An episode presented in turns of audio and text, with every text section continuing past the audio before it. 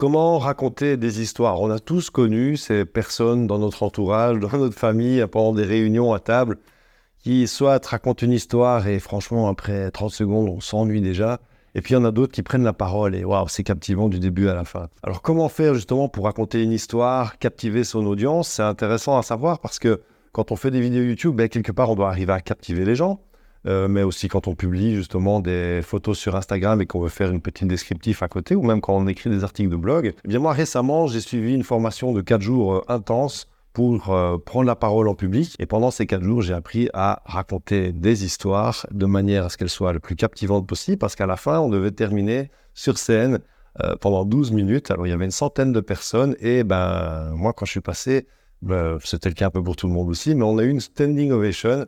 Alors après, il y avait beaucoup de copains qui étaient dans la salle, mais enfin, c'était quand même sympa. Et euh, j'ai appris, en tout cas, trois principes fondamentaux qui m'ont beaucoup aidé. Première chose, au plus c'est simple, au plus ça fonctionne. Et on se méprend souvent là-dessus parce que on a tendance à penser qu'il faut une histoire complètement rocambolesque, digne d'un film hollywoodien pour que ce soit intéressant, alors que pas du tout. Et vous verrez que dans beaucoup de films, en fait, les acteurs sont mis en scène dans du quotidien, quoi. Ils vont prendre une douche, ils vont se lever, ils vont se brosser les dents, ils vont rouler dans leur voiture, ils vont être à vélo, je sais pas moi, ils vont manger, ils vont boire, ils vont regarder la télévision. Et donc ça, c'est des choses, en fait, auxquelles nous, on peut se raccrocher, on peut s'identifier. Et donc, quand vous racontez une histoire, faut pas oublier que le plus important, c'est que les gens puissent s'identifier. Et donc, il faut essayer de raconter une histoire qui soit la plus simple, la plus accessible possible.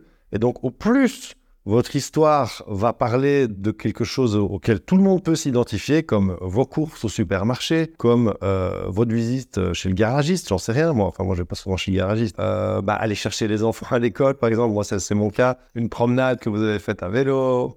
Bon, bref, essayez de trouver quelque chose de très simple, en fait. Et alors après, il va falloir mettre du piment un peu là-dedans. Mais l'erreur qu'on fait tous, et moi le premier, il faut vraiment que ce soit spectaculaire déjà à la base.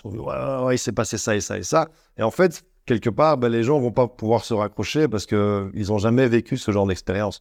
Donc, n'ayez pas peur de partir sur vraiment une expérience très simple. Deuxième conseil, c'est d'utiliser les cinq sens. Donc, on a la vue, l'ouïe, l'odorat, le toucher et le goût. Le fait d'utiliser les cinq sens, ça va permettre aux personnes qui vous écoutent eh bien, de se raccrocher de nouveau à votre récit. Quoi. Ils vont pouvoir s'imaginer ce que ça goûte.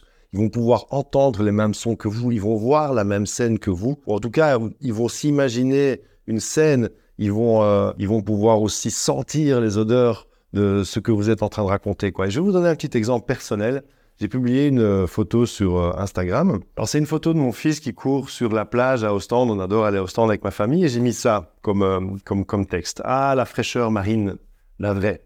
J'adore aller à Ostende avec mes enfants. Nous avons la chance d'avoir un bel appartement familial face à la mer, à côté du casino, le grand luxe. Merci à ma maman. Je ne reste jamais très longtemps au même endroit et ma maison d'enfance a été revendue. Donc Ostende est donc devenue ma nouvelle Madeleine de Proust. Après plus de 15 ans de séjour régulier, chaque rue de la ville est remplie d'un souvenir fort, une émotion particulière. Pourtant, les Ostendais, dont beaucoup ont le visage amoché par le vent, le sel et le sable, visuel, ne sont pas particulièrement accueillants. Ils n'apprécient pas les francophones, à l'exception peut-être des petits commerçants, mais de toute façon, la communication est rendue difficile par leur accent incompréhensible.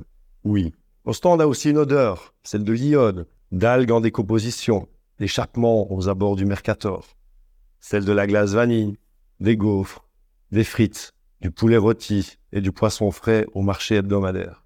On y mange les meilleures croquettes de crevettes, le goût, du poisson séché ou des bigorneaux dénichés sur les brises-lames et les piliers des escacades pour les plus courageux. À Ostende, j'adore me balader avec mes enfants le long de l'eau. Nous écoutons le son des éclaboussures des vagues, l'ouïe, de la brise et des mouettes. Mon fils aîné trempe alors ses pieds dans l'eau très froide, le toucher. Ça lui donne soudainement envie de faire pipi.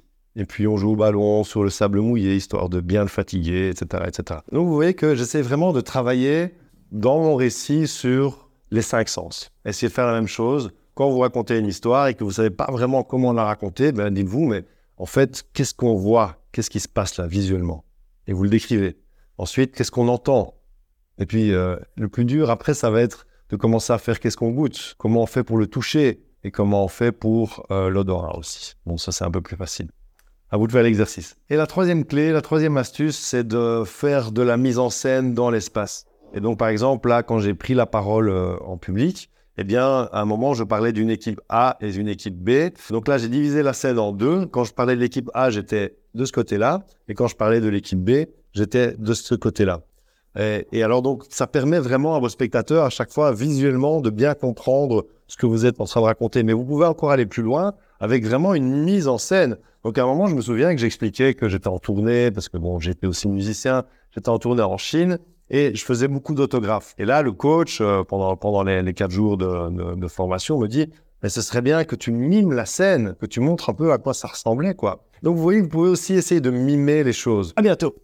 Ciao